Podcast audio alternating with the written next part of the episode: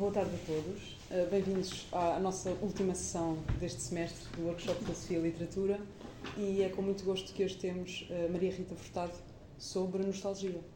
Obrigada. Obrigada, Obrigada Inês. Uh, olá a todos, obrigada por terem vindo. Ainda por cima, as aulas já acabaram, está frio, todas estas coisas e fico muito feliz por, por, por estarem aqui. Um, e devo dizer que quando, quando a Inês e o professor Miguel também me desafiaram para vir aqui conversar sobre, sobre X, é? já se sabe que sempre nos, nos cartazes aqui do workshop é o nome de alguém, sobre um X, e depois eu pus-me a pensar que coisa mais tapafúrdia que eu conseguiria pensar. Um X que pode ir de borboletas endémicas de escalos de cima, que é a terra da minha avó, até à fenomenologia do espírito de que falámos na semana passada, eh, sem que nenhum dos temas esteja necessariamente uh, mais bem cotado do que os outros. É, é uma coisa que eu acho uh, muito interessante aqui. Uh, mas o meu cérebro, naquele, e este, esta palavra cérebro será importante, tornou-se assim uma espécie de espaço vazio, que será outra expressão importante daqui a pouco. Ah, quando eu terminei o doutoramento aqui no programa, senti uma certa necessidade ah, de não me envolver em nada que fosse dito académico, em conferências, em candidaturas, conversas a que muitas pessoas chamam de conversas sérias. E, e às vezes eu acho que a cabeça ou o cérebro precisa desses espaços em branco. No entanto, fui sendo apanhada em falso em vários momentos. E a última vez uh, fui apanhada em falso pela minha sobrinha de 6 anos que, um, ehm, que me disse que eu tinha. A tia uh, disse à minha mãe: a tia agora tem brincado menos e gosta é de conversas sérias. E eu, eu acho que ela só o disse uh, porque eu às vezes lhe peço, isto vai perder a piada em breve, porque ela já fez 6 anos e isto só tem graça quando os miúdos têm mais ou menos esta idade, ou um bocadinho menos. Eu peço-lhe para para ela ir perguntar aos avós o que é que pensam da crítica da razão pura ou dos heterónimos pessoanos e obrigo-a a repetir palavras, palavras difíceis e isto diverte-me. Mais a mim do que a ela, mas, mas pronto. E portanto, para ela, uma conversa séria uh, implica o uso de palavras difíceis, mesmo que não saibamos o que elas querem dizer. Uh, eu espero que ela venha a aprender que não basta sabermos palavras difíceis de cor para para dizermos que estamos a pensar, ou para as conhecermos, ou para as sabermos empregar.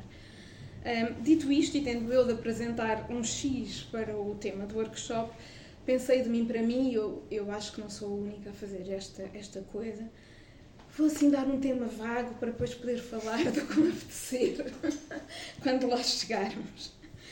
Um, e tendo tropeçado num, num Call for Papers há uns tempos, precisamente sobre nostalgia, pensei, por que não? E, e isto também foi um, um, fui apanhada mais uma vez em falso. Quem quer ter o cérebro de férias não anda a tropeçar em, em call for papers. E portanto, é, estamos, é pequena história porque, porque estamos aqui hoje. No entanto, aquilo de que falarei um, terá muito mais que ver com coisas que aleatoriamente, muitas vezes aleatoriamente, me foram aparecendo à frente e me foram fazendo pensar neste dito X de que viria a falar do que de nostalgia em si. Portanto, vamos falar de nostalgia, mas vamos falar de muitas outras coisas que me fizeram pensar nisto. E neste sentido, um, usarei este, este momento como uma, uma, uma, oficina no sentido literal, um workshop eh, durante o qual espero trocar ideias com todos e sair daqui com qualquer coisa em que pensar. E falava eu, mais uma vez, de, de, de ser um, apanhada em falso, embora eu tenha dito que precisei de uma, de uma pausa no ato de pensar em coisas que as crianças consideram uh, sérias e que os adultos não consideram coisa nenhuma porque para eles não serve para nada, que é o caso que é o caso da literatura ou das coisas que muitas vezes fazemos aqui. Um, a primeira coisa que eu pensei foi olhar para o que significava nostalgia, de onde é que tinha vindo a palavra um, ou este termo. Então foi um termo cunhado por um estudante de medicina chamado Johannes Hofer em 1688, que escreveu uma dissertação sobre pessoas, em particular soldados, que tinham de passar muito tempo fora de casa. Ora, Hofer uh, reparou que para muitas destas pessoas o peso psicológico da distância era tão grande que elas às vezes morriam.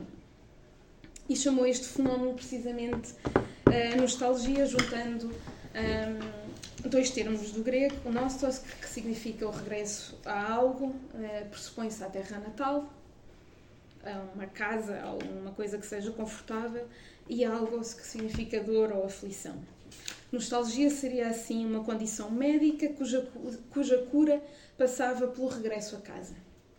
E nesse sentido, embora não me possa comparar com alguém que, por ter tentado pôr o cérebro de férias, se sentisse doente como um soldado melancólico, uh, ou doente sequer, talvez a ideia de nostalgia tenha começado por denunciar uma vontade de discutir ideias, de ter conversas que as crianças veem como sendo sérias, mas que na verdade, como eu dizia há pouco, não servem para grande coisa a não ser para exercitar as, as chamadas little grey cells do, do, nosso amigo Poirot, pelo simples motivo de as, de, de as exercitarmos.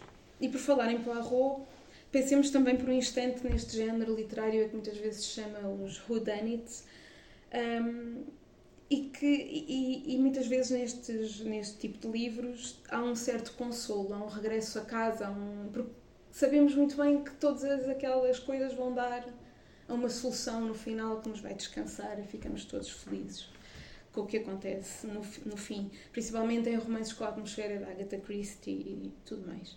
Descansa o cérebro, não, é? não preenche o cérebro, preenche os espaços vazios e um, tira-nos um bocadinho este medo da incógnita que, de que falaremos também adiante. E portanto vamos começar pelas células cinzentas literalmente pelas células cinzentas. Então, eu ultimamente tenho, traba tenho trabalhado em tradução e nos últimos tempos tenho vindo parar às mãos livros sobre os mais variados temas, desde espiões checos durante a Guerra Fria, hermafroditas, novelas gráficas sobre o Tarantino, física quântica, enfim. E para quem queria pôr o cérebro de férias, talvez a decisão de traduzir a tempo inteiro não tenha sido a mais acertada. Um dos livros que eu traduzi este ano e que ainda não saiu, e eu acho que o meu contrato não me permite dizer ainda qual é, mas acho que não, não, tem, não tem mal uh, para aqui. É ao contrário daquilo que acusam, uh, de que os livros de literatura são acusados, é um livro uh, sério. É um livro, um, é um livro útil. Um livro grande, literalmente, era bastante grande, escrito por um oncologista que resolveu escrever sobre biologia celular. E apesar de eu ter começado a minha vida académica na Faculdade de Ciências de Biologia Celular, sei muito pouco, eh, tive de ir estudando à medida que fui traduzindo. Um, e deu-se o caso de o autor apreciar a coisa ociosa que é a literatura e foi citando poetas texto fora. Para ele, o inútil ajuda a, explica, a explicar e muitas vezes a, a, digerir aquilo que é útil. Não sei porque tenho não tenciono aqui discorrer acerca dos mais variados tipos uh, de células que constituem os nossos sistemas, mas gostaria de falar uh, brevemente sobre neurónios, sobre as ditas células cinzentas, que afinal não são só as mais importantes do sistema nervoso, mas isso é outra conversa mas no entanto continuam a ser as células que mais, que mais valorizamos. Um, Camillo Golgi, um biólogo italiano, descobriu em 1873 que se adicionasse uma solução de nitrato de prata a uma fatia translúcida de tecido neuronal, uh, aquilo que se obtinha era uma espécie de nódoa negra, que se tornava mais intensa em certas zonas dessa fatia de tecido que ele, que ele cortou e uh, ao olhar para o resultado, o que, ele, o que o Golgi viu foi uma espécie de renda, uma espécie de rede que assumiu que seria contínua e constituída por um emaranhado de extensões celulares que e essas extensões formariam os nós da dita rede. Se por acaso isto estiver confuso, uh, espero que haja aqui algum neurologista que ajude a explicar. Um, no entanto, a teoria de Golgi era confusa e não nos dizia grande coisa sequer sobre a estrutura daquilo que ele próprio estava a ver. Mais tarde, Ramón y Carral, um médico espanhol que, isto agora é uma curiosidade, em miúdo, acompanhava o pai aos cemitérios. Seu pai era professor de anatomia, ele ia com o pai ao cemitério e eles dissecavam cadáveres e ele desenhava. Desenhava tudo o que via. Uh, ele acabou por melhorar o método do Golgi e chegou mesmo a contrariar o antecessor dele. E com aquele método melhorado, portanto, o método da coloração do, do tecido neuronal, Carral observou não uma renda ou uma rede contínua e amaranhada, mas células neuronais individuais, que são estas aqui, que se esticam para se ligarem a outras células neuronais individuais. E ele só olhando para este desenho e para aquilo que observou, percebeu que a informação dos neurónios passa numa única direção e não anda ali por todo o lado. E, e, o, que, e o, que o que estávamos a ver, portanto, não eram nós de, da tal rede imaginada um, por Golgi. E, e pese embora este erro do Golgi, os dois partilharam o, Prémio Nobel da, da, da, Fisiologia, da Fisiologia e da Medicina em 1906. Mas isto é uma curiosidade só. E, entre outros passatempos, Carral gostava de desenhar, desenhava tudo e chamou a esta mania de desenhar uma mania irresistível. E sem os microscópios potentes que temos hoje, as primeiras imagens das Little Grey Cells, enquanto tal, saíram das Little Grey Cells de Carral e do talento que ele tinha para a mania irresistível do desenho e para a observação. Portanto, ele viu isto. E o que vemos aqui são uma espécie de árvores que comunicam umas com as outras, mas elas não se tocam propriamente. Todavia, os intervalos entre cada uma destas árvores, eu já, depois já vou mostrar uma, uma outra imagem que talvez se perceba melhor. Não eram, os intervalos entre estas árvores não eram visíveis ao microscópio. Ele percebeu pela forma como a tinta corria neste, neste tecido e que ia sendo interrompida e só foram confirmados com certeza, ou seja, a existência desses intervalos só foi confirmada com certeza quando se inventaram os microscópios eletrónicos que são muitíssimo mais potentes do que o que havia na altura. E, portanto, até, essa, até eh, ainda durante o tempo de Carral, a própria noção contraintuitiva de células ligadas por intervalos, ou seja, que não estão propriamente ligadas, foi considerada uma fantasia por muitos neurocientistas.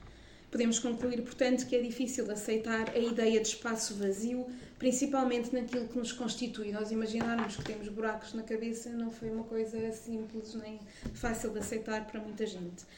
E nos, um, ehm, nos, manuais de medicina e de biologia, quando se fala de neurónios, costumamos ver imagens como estas, que são. porque nos neurónios passam. Um, ehm, impulsos elétricos e impulsos uh, químicos simultaneamente e há esta ideia psicadélica de mostrar tudo a brilhar e o cérebro como é que é, mas o que nos ajuda realmente são coisas deste género. Então, o que temos é o corpo da célula em cima. Isto havia um ponteiro, não era? um, temos ali, isto são as dendrites. A informação corre por aqui, passa pelo axónio, que é este pé grande e vai parar aqui estes terminais axionais que se ligam às dendrites do, do neurónio seguinte. Mas o que existe no meio são estes espaços vazios, são as sinapses, é por aqui que passa a informação. Sai de um sítio e entra no outro. E, e é vazio, lá está, mais uma vez. um, pronto, esta parte já disse. Um, e quando o Carral desenhou os neurónios, mostrou-nos precisamente as sinapses, estes espaços. E por mais estranhos que a sua simples existência pudesse parecer contra-intuitiva, razão porque Golgi tinha dificuldade em ver isto assim, no fundo o que Golgi queria era que tivesse tudo muito juntinho, ou que a observação que ele estava a fazer dos pedaços corados de tecido neuronal estivesse errada, eh, que, que o Carral tinha feito, que é porque a coloração tinha ficado mal feita, quer por ele próprio poder estar a ver mal, o Carral acreditou no que estava a ver. E nesse sentido, e vamos ver porquê, poderíamos dizer que ele era uma pessoa uh, corajosa. Um, peço desculpa. E há quem diga também que esta partilha do Prémio Nobel foi um armistício e não, não outra coisa. E, mas como eu estava a dizer há, há, há, pouco, o autor do livro que traduzi gosta particularmente de poemas e enquanto eu traduzia fiquei a conhecer alguns poetas que não conhecia. E uma das poetisas que, não conhecia, que eu não conhecia, chamada Kay Ryan, uh, chamou-me particularmente a atenção. E é uma poetisa americana que nasceu em 1945 e foi Poet Laureate nos Estados Unidos entre 2008 e 2010. Um, começou a publicar tarde, foi descoberta tarde, mas seja como for, ainda bem, eu gostei muito de ler. Um, e, e, o autor do livro um, cita, claro que agora não estou a mostrar o poema, não é fácil, citou os dois primeiros versos de um poema chamado Living Spaces e a primeira palavra do segundo, do terceiro verso a propósito desta questão toda dos espaços vazios que eu espero que não tenha sido demasiado confusa.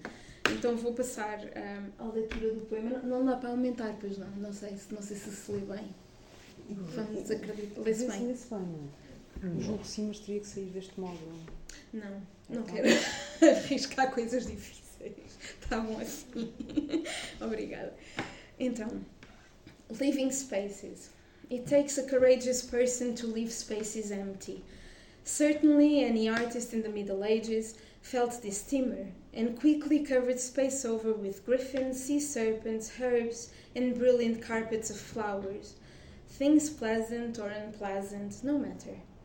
Of course, they were cowards and patronized by cowards who liked their swords as filled with birds as leaves. All of them believed in sudden edges and completely barren patches in the mind. And they didn't want to think about them all the time. Como vimos a propósito dos neurónios, eh, os pontos que marcam o fim de um neurónio quase tocam os dendritos do neurónio seguinte, mas não chegam bem a tocar. É preciso ser-se uma pessoa corajosa para se deixar espaços vazios, diz-nos uh, Kay Ryan logo no início do poema. E Carral não era propriamente cobarde, para usarmos um termo, um termo que depois aparece no poema. A coragem dele estava precisamente na recusa de se obrigar uma, a ver uma rede unida uh, e, no fundo, na aceitação e no enfrentar do espaço vazio.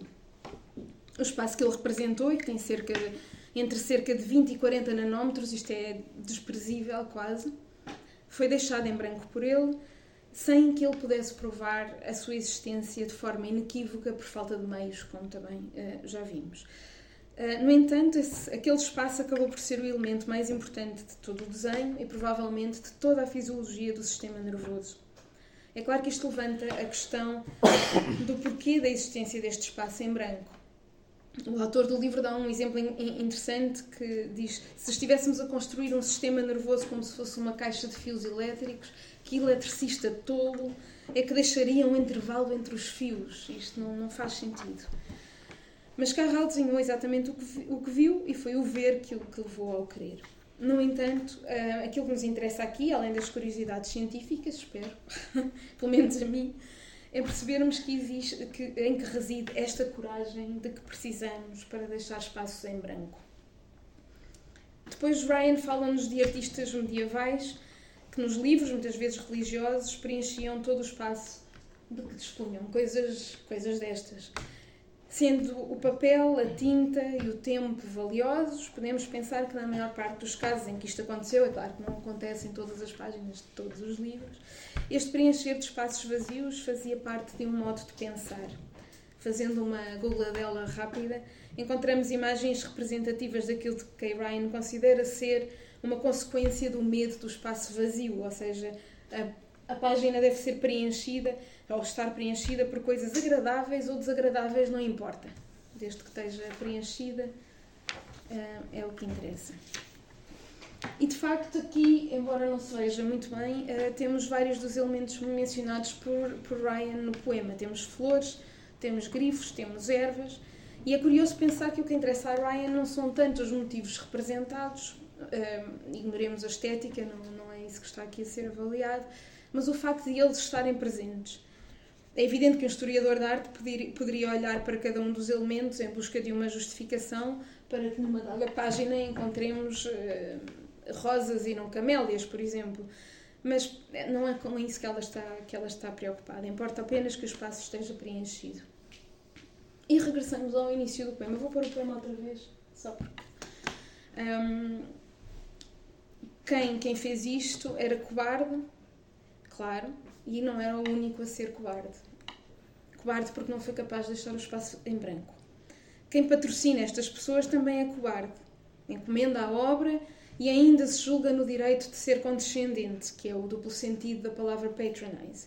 Uh, podemos pagar por alguma coisa, patrocinar um artista, que pode às vezes acontecer até com frequência no caso dos mecenas, de certos mecenas, mas também se acha no direito de falar de um certo modo com a pessoa que recebe o dinheiro, de ser condescendente, de dar ordens. Falar de certo modo e dar ordens, dar dinheiro, é uma forma de preencher uh, um espaço vazio na cabeça, mas também entre duas pessoas, de preferência, no caso dos patronizers, preenchê-lo mais com connosco próprios do que, do que com o espaço que o outro poderia ganhar e mostrar nisso algum controle. Os cobardes mor para Kay Ryan apadrinhavam os outros cobardes porque, e, e, gostavam de ver os seus swords. Eu ainda pensei que se isto, porque eu não conhecia a palavra, que se isto seria uma gralha ou qualquer coisa, fui ver. Mas não são relevados, são espaços amplos. Uh, claro que também sou à espada. Um, gostavam de ver esses espaços cheios de pássaros, de folhas, que são leaves. Não passará despercebido aqui que fill a space with leaves e living spaces querem dizer o mesmo, to, é, num certo sentido. To live significa deixar, significa partir, mas também significa put forth leaves, ou seja, neste caso, grow, plantar folhas. Aqui Ryan prega-nos uma rasteira. Voltemos aos dois primeiros versos. It takes a courageous person to leave spaces se saltarmos daqui para os nossos patronizers, dir-se-ia que por gostarem de ver os seus swords cheios de folhas plantadas, quem sabe até por eles próprios, seriam corajosos. Mas a coragem está no ato de não plantar, seja o que for. Logo a seguir temos o empty. Os patronizers são cobardes porque obrigam a que se preencham espaços nos livros e nos seus terrenos e os artistas são cobardes porque obedecem e também porque não, eles próprios podem ter medo do espaço vazio, mas também têm medo de perder o patrocínio, de perder o dinheiro. E a seguir temos outra surpresa. O que assusta parece ser a falta de fé ou estarmos enganados a respeito da nossa fé.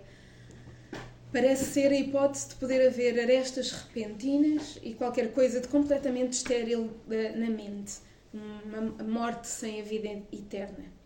Para Ryan, é claro, um, é, é preciso coragem para se viver com esta hipótese. Mas não precisamos de ir tão longe. Os espaços vazios na mente são também os momentos em que somos obrigados a confrontar-nos a nós próprios, connosco próprios, e é muito mais fácil preencher esses momentos com vídeos de gatinhos, com um livro, com ruminações ruins, o que quer que preencha a nossa cabeça. E um, neste livro, uh, Missing Out, the, in, in Praise of the Unlived Life, o psicanalista e crítico literário Adam Phillips uh, fala-nos da ideia muito humana do e se? E se eu tivesse ido àquele jantar? E se eu tivesse estudado economia? Mas estes e se, diz-nos Phillips, estão muitas vezes ligados a uma idealização da vida não vivida, que chega muitas vezes a ser sentida como uma certeza se eu terminar a minha relação amorosa, sei que vou ser muito mais feliz porque X, Y ou Z. Ora, diz-nos Phillips, citando Freud, que só podemos começar a sentir algum tipo de satisfação ou sequer a saber o que queremos se nos permitirmos viver a ausência de alguma coisa.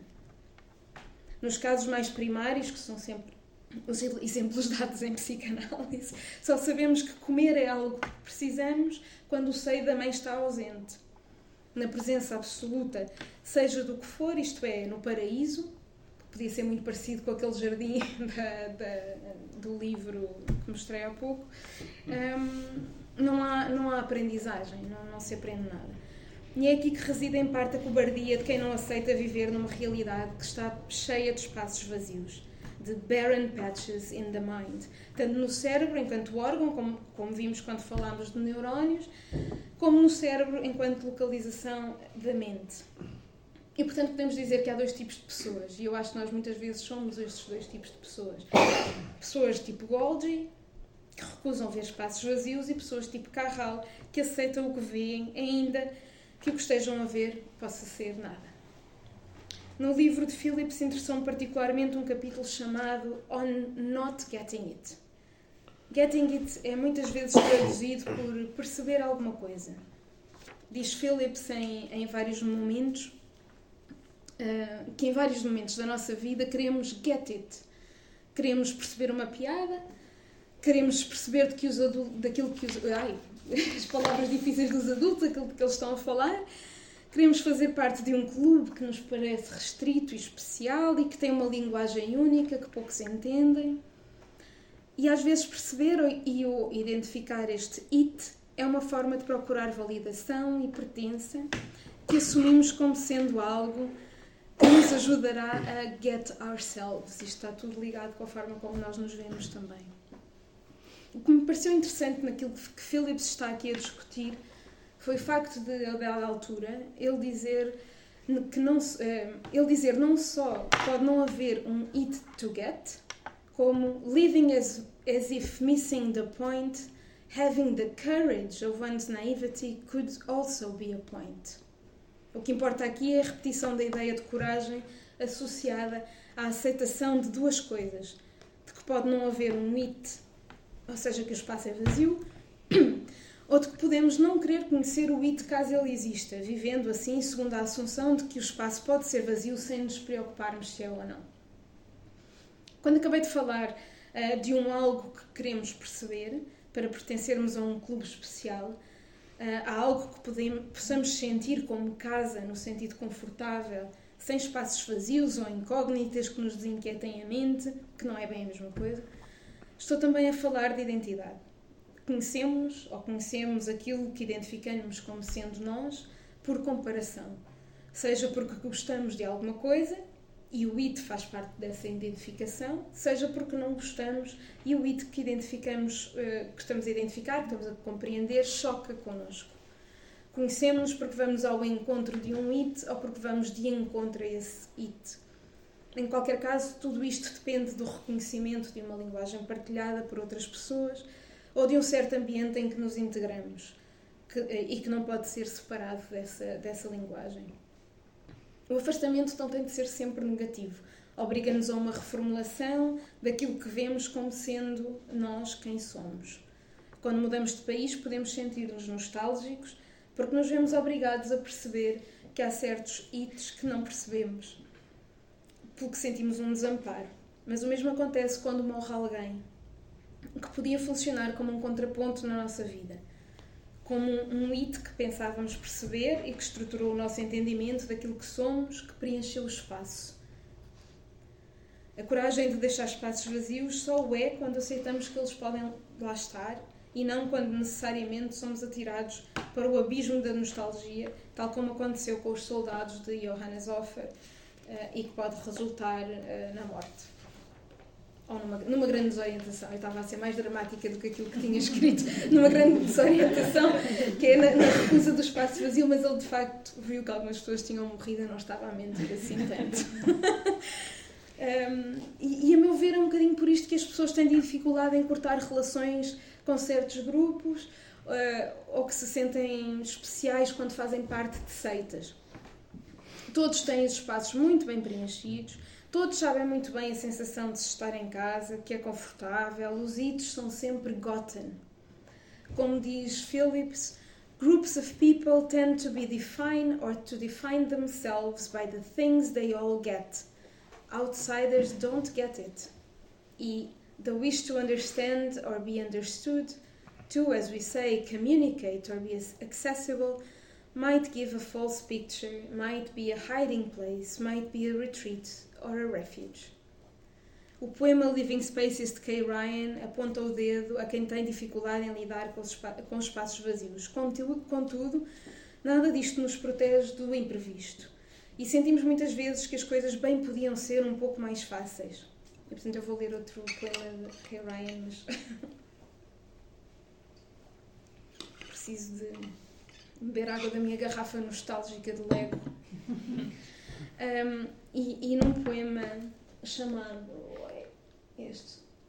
Chamado Things Shouldn't Be So, so Hard, é, que é um dos poemas de, de Kay Ryan mais citados, diz-nos ela. Things shouldn't be so hard. A life should leave deep tracks, ruts where she went out and back to get the mail or move the hose around the yard, where she used to stand before the sink, a worn out place Beneath her hand, the china knobs rubbed down to white past heels. The sweets she used to feel for in the dark almost erased.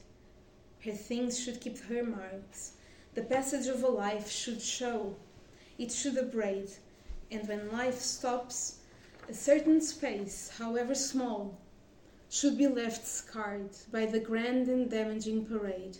Things shouldn't be so hard. Eu lembro-me de quando era miúda, uh, tinha uma mania idiota uh, e eu não era a única, acho que havia várias pessoas na minha turma a fazer isto, uh, que consistia, e se calhar muitos de vocês também, em pegar numa borracha e com uma esferográfica daquelas de clicar, ia escavando a borracha, ia retirando bocados de borracha. Um, ia fazendo sulcos e o resultado final era assim uma espécie de um barquinho de, de borracha. E não servia para nada. Não servia para nada porque era a pior borracha de sempre, porque quando eu tentava usar, uh, dobrava-se e também nunca serviu de barco, porque eu não tinha grande interesse em brincar com barcos e, e era assim. Uh, mas o que acontecia era que a passagem da caneta pela borracha uh, marcava a borracha sob a forma que fazia sucos e a borracha ficava efetivamente uh, marcada. A borracha era uma coisa não muito dura, na qual era fácil deixar marcas. E, no entanto, é contraditório que as marcas deixadas por este pequeno ato de vandalismo um, e pela minha vontade de estragar qualquer coisa uh, fossem, no fundo, um espaço vazio. Porque é uma marca, mas o espaço ficou oco.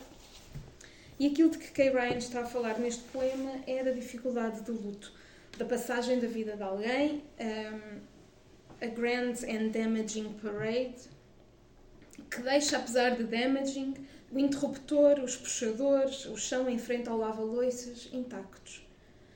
As coisas são duras e não se deixam marcar, mas também são, du são duras no sentido de serem difíceis, precisamente por não se deixarem marcar. Mais uma vez, o que é difícil é o espaço vazio que é deixado pela passagem da vida que acaba. The passage of a life should show, it should abrade, and when life stops, a certain space, however small, should be scarred and, uh, by the grand and damaging parade. Ainda que no exemplo da brincadeira tonta da borracha que é escavada, a marca que resulta seja um espaço vazio, neste poema, um, aquilo que ajuda a lidar com a falta de alguém deveria ser precisamente um espaço físico notoriamente vazio, a certain space, however small. A presença desse espaço poderia servir de contraponto para continuarmos a ver-nos como somos em comparação essa, com essa pessoa. Poderia continuar a ser um regresso a casa. Poderia uh, continuar a ser a página do livro completamente cheia de coisas agradáveis ou desagradáveis, não importa. Funciona como o it que está sempre diante de nós e que ajuda a que não adoeçamos com saudades de casa. Nesse sentido, a nostalgia são duas coisas: é e não é o espaço vazio. É o refúgio cobarde de quem quer uh, ter sempre um it to get e é a coragem de quem é posto diante das sharp edges da morte, neste caso de alguém, e que vê na ausência de sulcos no chão, no sítio da casa onde essa pessoa passava mais tempo, a obrigatoriedade de olhar para o espaço vazio e de perceber que também o it é a ausência e constitui uma coisa que podemos perceber ao olharmos para nós. Ainda que essa coisa não seja mais do que um espaço sem nada e que tenha, portanto, um sentido que nunca vinhamos a perceber. Finalmente, voltando a Adam Phillips, diz-nos ele: There is something perhaps more difficult to conceive of, sometimes born of resignation and sometimes not, a life in which not getting it is the point and not the problem. In which the project is to learn how not to ride, not to ride the bicycle, how not to understand the poem. Ora, as pessoas defenderam-se disto fazendo coisas, e isto também é um exemplo do, do Phillips, como criar psychiatric diagnosis to ensure that there are no people we don't get. Portanto, aquele é neurótico, aquele é esquizofrénico e pomos etiquetas em tudo e temos sempre um, ites. O difícil, a coragem ligada ao espaço vazio, é o ato de nos vermos perante a hipótese de poder não haver uma casa para onde regressar, o que paradoxalmente até poderia ter o poder, ou tem o poder libertador de nos tirar o jugo da, da angústia causada pela vontade de regresso, de pertença, de get it. ou usando uma das ideias Wittgensteinianas por excelência a que tantas vezes se recorre neste programa, o medo é de que não haja uma pergunta. Escrevermos sobre o que é para nós um ato de coragem não implica que sejamos corajosos no sentido que damos a esse ato. Idealizamos a ausência de nostalgia, a hipótese de lidar com o espaço vazio, mas nada disso quer dizer que, no fundo, não queiramos sempre regressar a casa e ver sempre os espaços preenchidos. De resto, os próprios desenhos de Carral só representam espaços vazios porque tudo o resto está completo. E terminei. Obrigada. Obrigada, Rita.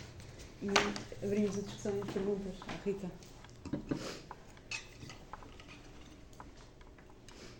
Eu só tinha uma duvidazinha gramatical hum. pequenina no primeiro poema. Não consigo perceber bem a sintaxe daqueles, aqueles dois versos. Who like their swords, as filled with birds as leaves, tão cheias de pássaros quanto as folhas? É, é, é eu acho eu acho que isto é só para rimar ou para criar ritmo, porque é uma coisa que a Ryan faz muito. Mas não pode ser só isso. O like their swords as filled with birds as, leave, as leaves, tanto como uma coisa como outra, eu imagino que seja isso que ela queira dizer. Será como se, como. Eu tentei ir traduzindo, mas foi uma tradução às três pancadas para, para me obrigar a pensar e tive muita dificuldade aqui também. Um, Convenci-me de que, que o que interessava era encher e. Ah, tão, tão, tão cheios de pássaros Com, quanto de folhas. Sim. Ah, está bem. Sim. Certo, okay. sim. sim, foi sim. aí que eu, que eu cheguei, mas não. Sim, eu estava a ler de uma maneira completamente errada e não fazia sentido. Estava a ver sortes tão cheios de pássaros quanto as folhas estão cheias de pássaros. Sim. e podiam. Folha, pássaros pousados nas folhas das árvores. nas folhas que já está tudo claro. está tudo claro. Estou a brincar. Um, mas ela, ela tem um poema em que põe galinhas a voar e um, um, um leitor escreveu-lhe a dizer gostei muito do seu poema, mas sabe, as galinhas não voam. ela é esta pessoa. E eu achei graça.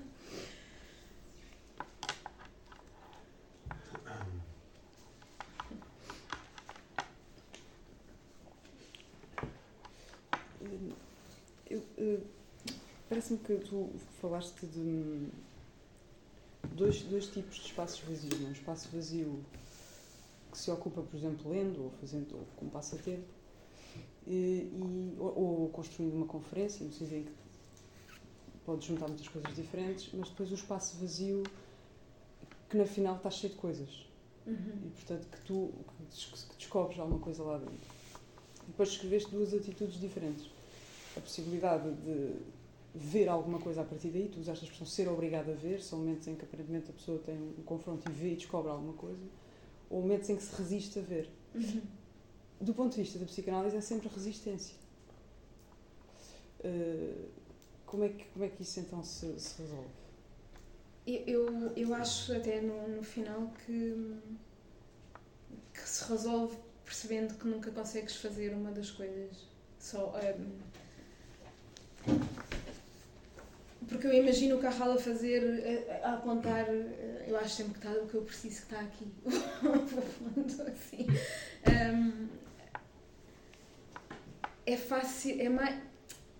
Neste caso, não tanto por ser o cérebro, mas há, nós resistimos. Eu acho que na psicanálise resiste ao que tu vais encontrar num espaço que tu nem imaginas que possa estar dentro de ti.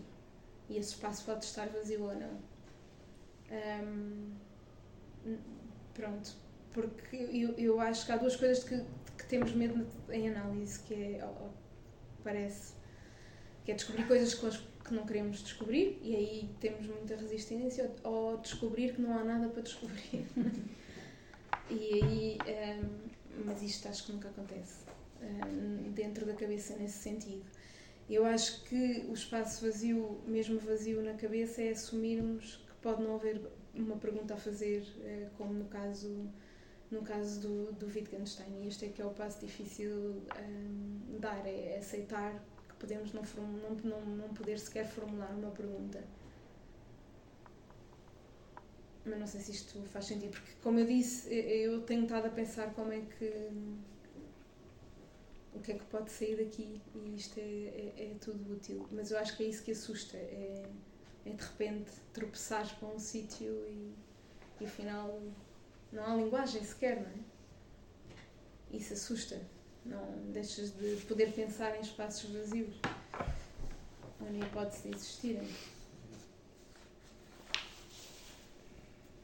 E a própria, e a própria Kay Ryan está nesta, nesta luta quando olhamos para os dois poemas lado a lado, porque um pede claramente que seja tudo preenchido, não é? Que, que sejam sulcos no chão, mas que eu consiga ver lá a presença daquela pessoa que desapareceu.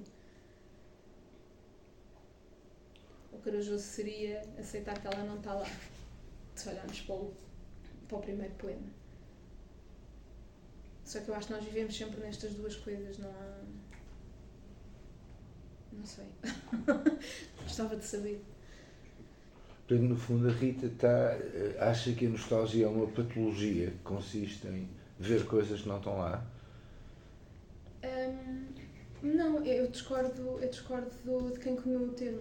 acho que não é, acho que não é uma, acho que pode ser um consolo, pode ser um desconsolo também, porque pode ser uma coisa que torna as pessoas doentes, mas, eh, mas neste, no sentido que estou no sítio certo, não, no sentido do outro poema acerca do luto, hum,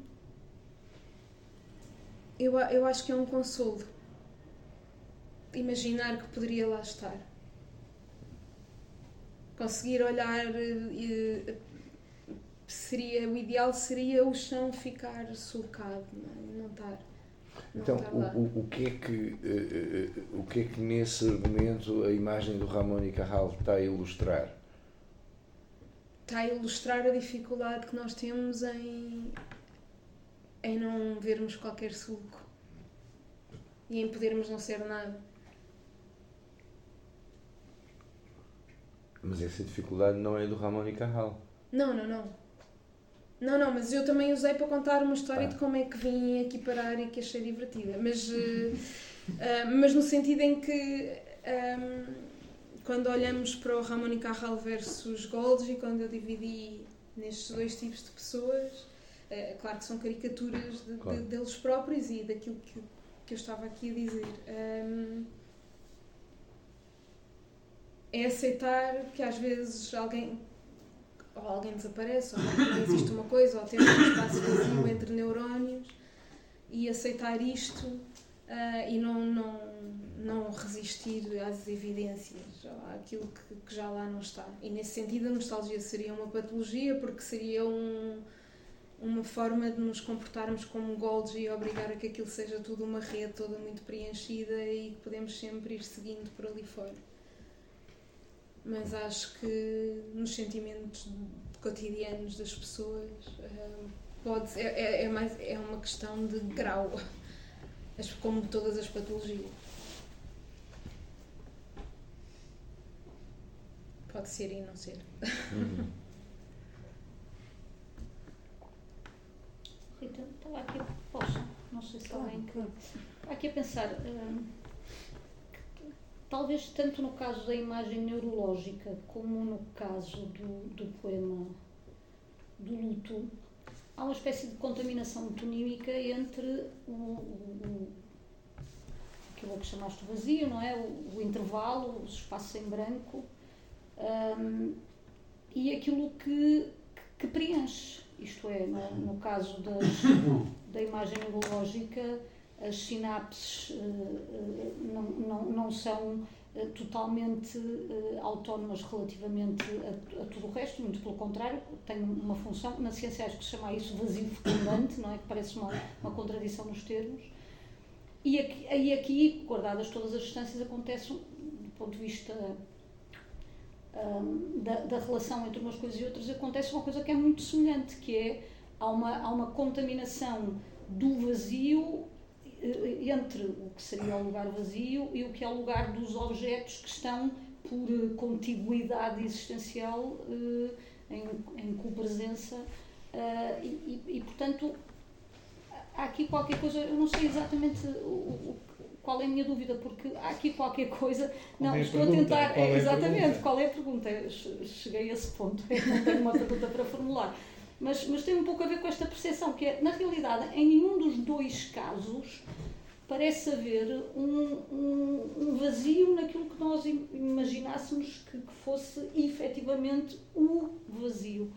Porque em ambos os casos e de modos diferentes há essa, essa espécie de contaminação uh, em que o, o, intervalo, o gap, o, o, que, o que não está, na realidade está sempre sugerido e, e contaminado e, e, em interação com o que está.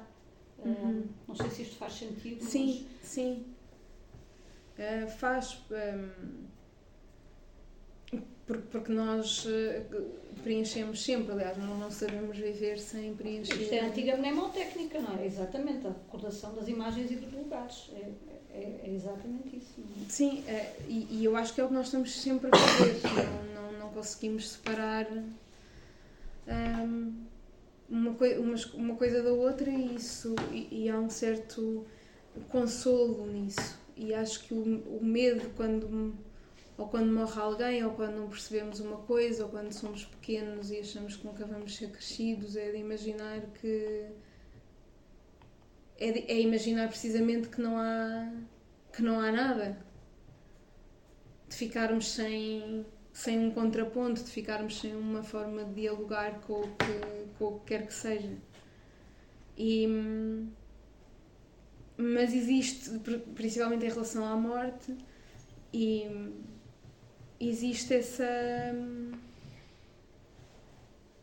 existe essa, essa ideia não é? de imaginar que, que de facto pode pode não haver nada e, e, poderia ser uma uma forma corajosa de viver imagina viver ainda assim achando que que depois acabou e que aí é um espaço vazio agora sem, sem consciência, a pessoa morrendo, será que se pode falar de espaço vazio?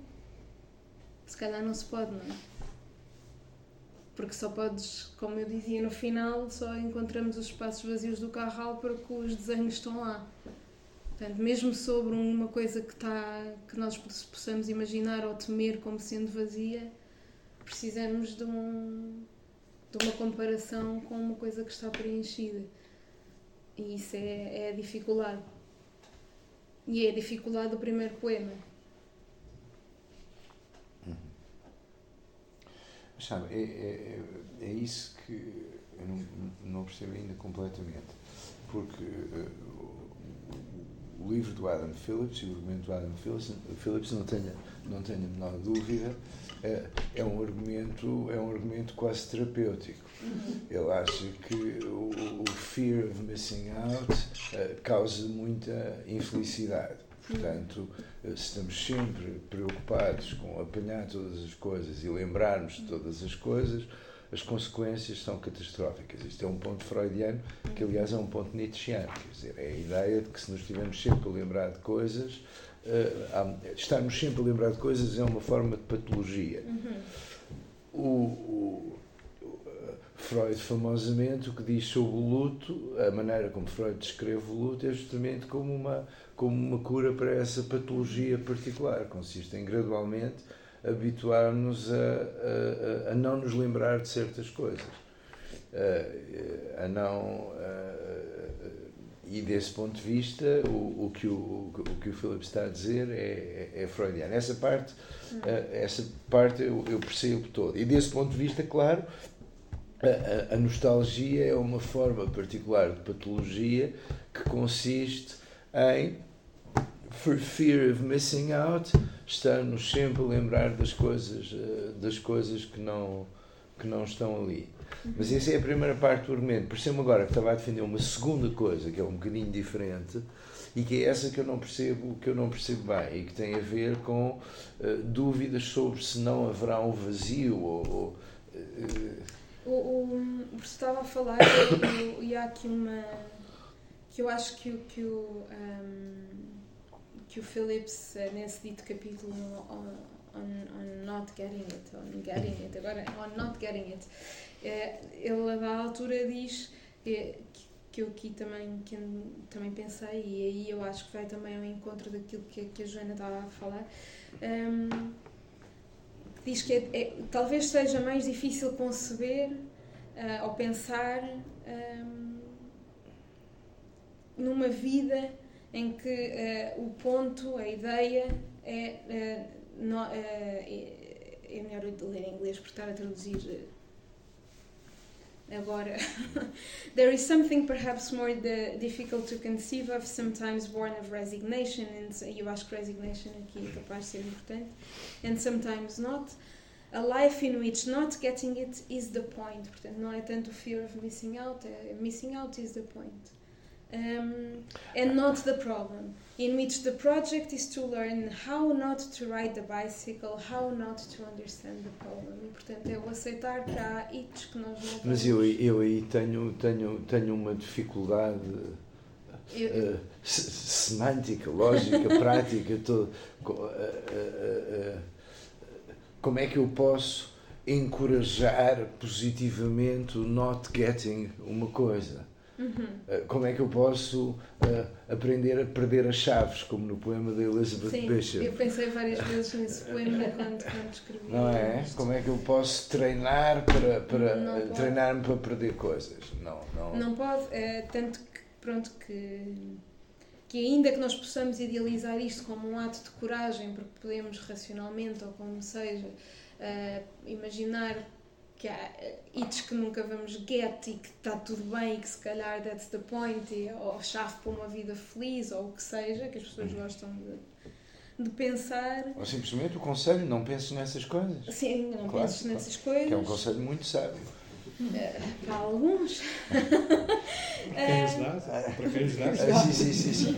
E fácil de dar. Não, é um conselho, conselho difícil de seguir, mas profundamente sábio. E muito fácil de dar. E, claro, com certeza, mas Sim, não deixa de ser sábio serve por isso. Para, serve para tudo. Um, o, que eu, o que eu dizia é que isto é uma, é uma idealização um, de, uma, de uma ideia, mas que no fundo, e que eu acho que é por isso que, que depois. E nós podemos mudar de ideias, evidentemente, mas lendo os dois poemas uh, ao, uh, uh, para um do outro, eu acho que o que nós queremos sempre são os swords cheios de plantas e de árvores e de itch to get porque não se vive de outra maneira não é impossível é, é olhar um, mesmo na morte aquela pessoa não sai dali serve sempre como uma então o conselho como... que o Philip está a dar é um conselho desumano é mas agora, um, um, psicanalista prático dá conselhos desumanos. Não, ele, ele põe a hipótese, ele diz talvez seja isto. Talvez seja isto. Mas ele não chega a uma solução aqui, não me parece. Pois. Não me parece, porque ele, diz, eh, porque ele depois também fala desta questão de, de questões de frustração e de satisfação e liga tudo isto e vai usando Shakespeare e vai usando. Todos sabemos. Um, temos uma ideia. Mas, mas pronto, é.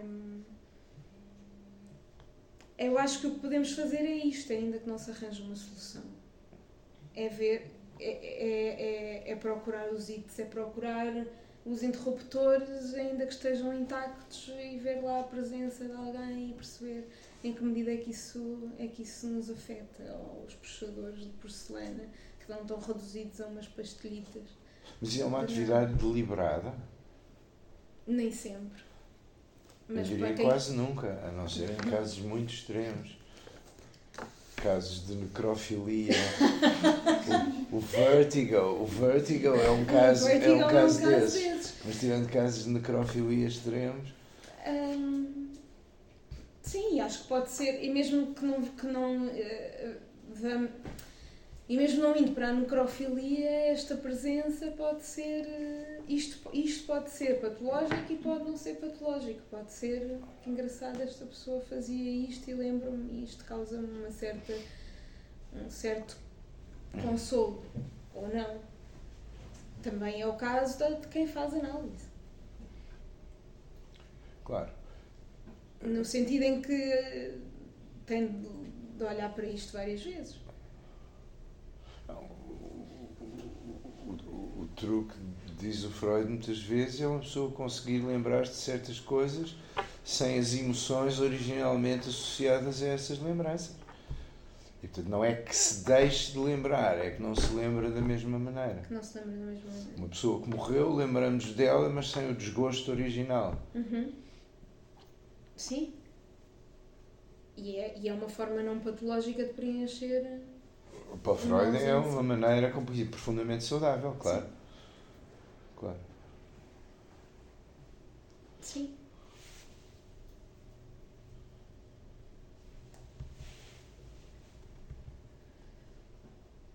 Pensei muito em seitas enquanto escrevia isto também. Porquê?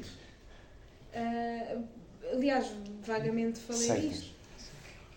Ahm, por este motivo, porque aí talvez nem a nostalgia exista, não é? Porque há uma- um tal controle mental tempo inteiro e um consolo tão grande. Há muito, a pessoa vai se desligando, desligando, desligando e tudo o que há são coisas que a pessoa convence muito de que são.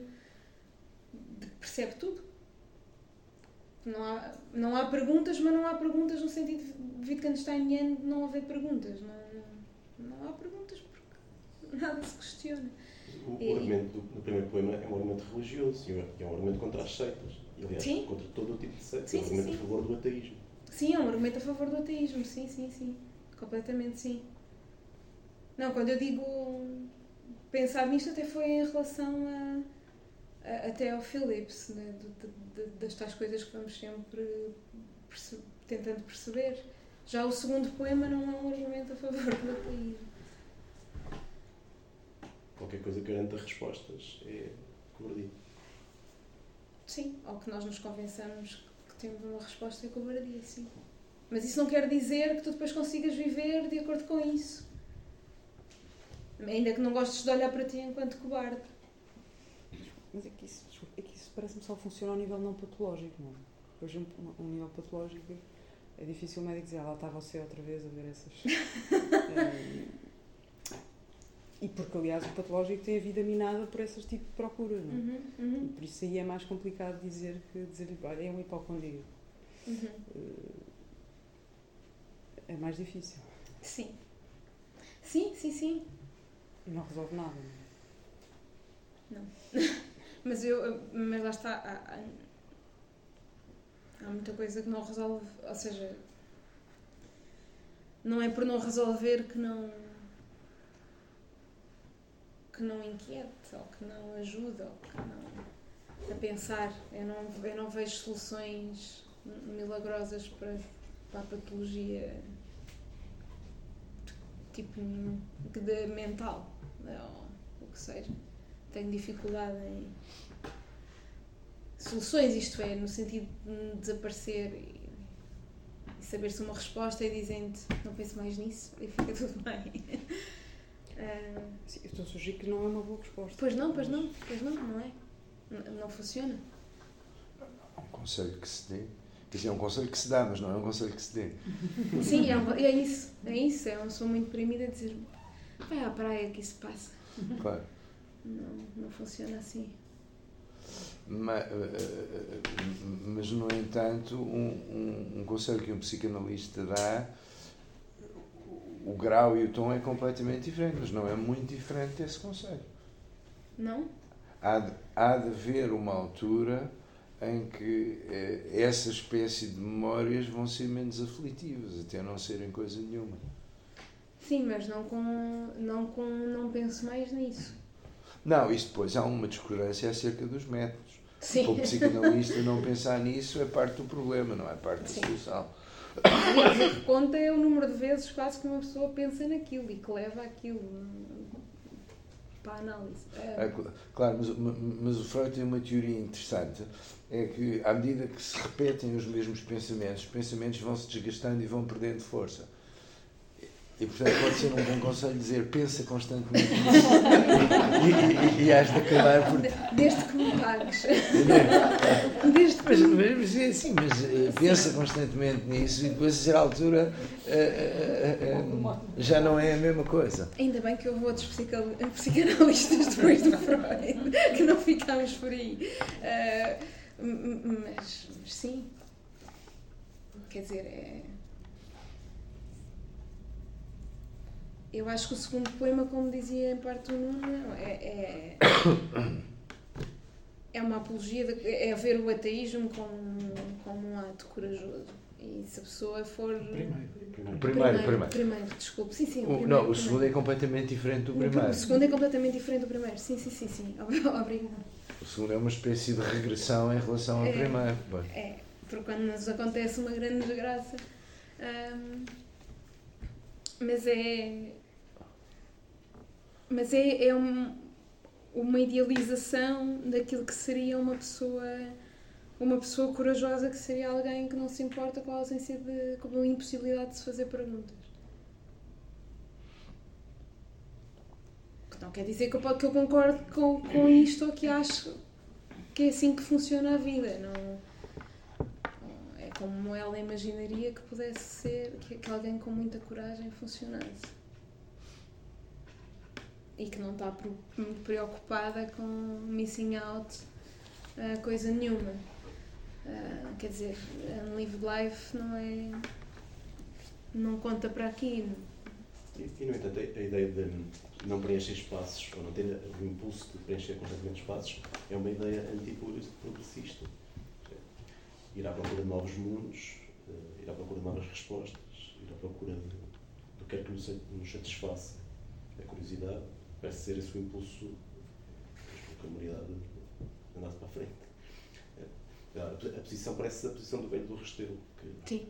que E é engraçado estares a dizer isso porque, no fundo, duas coisas. Estou a pensar agora. Duas coisas tão diferentes têm exatamente o mesmo. acabam por poder ter o mesmo resultado, que é o não andar para a frente. Alguém que está numa seita, que sabe as respostas todas, que, que não faz perguntas, não anda para a frente, porque são aquelas perguntas, são aquelas respostas, o mundo é isto.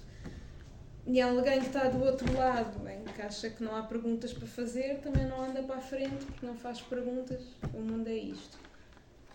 E, no entanto, podiam ser. eh, estar nos antípodas, não é? E isso tem graça.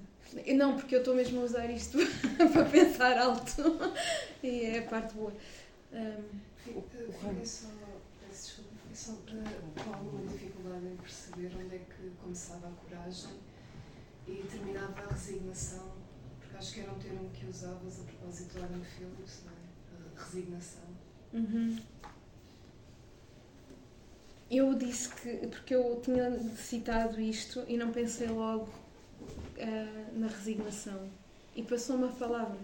E enquanto estávamos agora, quando eu voltei a citar, eu disse isto, isto é capaz de, de ser, de ser importante. Ahm, eu acho que a resignação tem que ver com a dificuldade de- da mudança. Por exemplo, não, às vezes ficamos num sítio ou temos dificuldade, como eu falava antes, em terminar relações, em sair de grupos ou o que seja, porque, porque é assim e resignamos-nos aqui. Hum, e portanto, se percebemos este título, mas não percebemos aquele, não tem mal, porque é aqui que estamos. Olha, paciência, estou aqui. É deixar de questionar e aí já não é coragem. Mas não sei se faz sentido porque eu própria não pensei muito nisso só neste momento enquanto estou a conversar contigo e a lembrar-me da, da citação e acho que tenho de pensar melhor porque a questão da resignação é é uma coisa que eu acho que assusta muitas vezes na vida, né? Só resigna, estar resignada a alguma coisa. Também não há andar para a frente, como usando ah, o exemplo do Nuno. Ah, Obrigado. Não, eu, eu, embora relutante por ter chegado atrasado, queria, queria propor uma, uma, dizer, leitura deste poema que, que, que contesta a ideia de que é muito diferente do primeiro. Hum. É que há um, ou seja, que seria olhar para ele como uma espécie de redução ao absurdo da ideia que descreve. Porque haveria uma forma de fazer com que as coisas fossem mais moles. Hum. Era, era utilizar materiais menos resistentes. E vendo a coisa desta forma super literal, haveria dois resultados. Portanto, ou a vida da pessoa era tão curta que deixava lá as marcas, mas as marcas não tinham interesse nenhum porque aquilo, pronto, não, não havia, não representavam nada, por assim dizer. Uhum. Ou a vida da pessoa não era assim tão curta quanto isso, deixava marcas, mas deixavas até um ponto em que aquilo se desfazia simplesmente e, e portanto já não ficava lá nada. Portanto, se as coisas fossem mais moles, deixava de haver, ou seja, tornava-se absurda a ideia de que as coisas deveriam ser mais moles. Uhum. E nesse sentido o poema podia estar a, portanto, a, a, pronto, é isso, a reduzir ao absurdo a ideia de que as coisas, que era bom se as coisas deixassem, permanecessem mais. E, e acho que foi, isso, foi por isso que eu me lembrei desta uh, idiotice de estragar borrachas, porque de facto perde, perde completamente o, o, o propósito. Um, que servem, vai para o lixo e acabou. Um, mas, mas olhando assim para este Uhum. para o poema, desculpa, ele não, não. parece estar em tensão com o primeiro, no sentido em que o primeiro diz que é corajoso hum, ace- pronto, aceitar o vazio, por assim dizer. E este diria que é absurdo querer que as coisas permaneçam. Um, não, porque ela às tantas diz um, And when life stops, a certain space, however small, should be left scarred. E o que interessa aqui é este não é? Portanto, ela um, gostaria que, que as coisas permanecessem e, e mais ainda que permanecessem no espaço físico. Não sei. Estou a. Não, é verdade, é verdade que está ali. A minha tentativa seria dizer que está dentro da, ou seja, está dentro da hipótese que está a ser, que está a ser por assim dizer, refutada. Uhum. Ou seja, que está, porque imediatamente o Things Shouldn't Be So Hard. Sim, sim, sim, sim. Se, e se fossem mais moles deixaria, se fossem, mas se fossem menos difíceis hum, também veríamos. Mas, ah, mas aqui a atenção também está precisamente no living, no living spaces aqui. Porque ela diz ah, que eram os cobardes os que não deixavam espaços, mas aqui está a, dizer. É o que é que eu estou.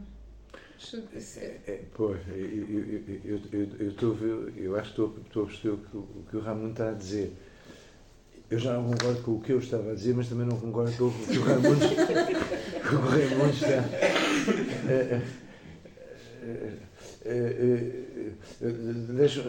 Deixa-me usar, usar uma, uma analogia. Uhum. Dois tipos de cemitérios. Uh, cemitérios em que não há nada e cemitérios em que há monumentos fúnebres. Este poema é um poema sobre monumentos fúnebres. As, as, uh, o, o, o certain space, however small, that should be left scarred by the grand and damaging parade. É, é, é uma espécie de monumento ou de epitáfio à la Wordsworth de que ela está ali a falar. Uh, no outro poema, no outro poema o conselho parece, o um conselho parece ser, bem, se houver um conselho moral neste segundo poema é uh, mantém, mantém um monumento, mesmo que seja pequenino. E no outro é não te preocupes em ocupar o espaço todo. Isto são duas coisas diferentes. Não são tão diferentes como eu estava a sugerir há bocadinho, uh, uh, mas não parece que sejam exatamente a mesma coisa. Porque eu acho que não é só não te preocupes, é não deves. Sim, sim, é um conselho moral. Não, não, Sim, não, não, não faças não, isso. Não faças isso, sim. Este é um cemitério latino. Este é- claro.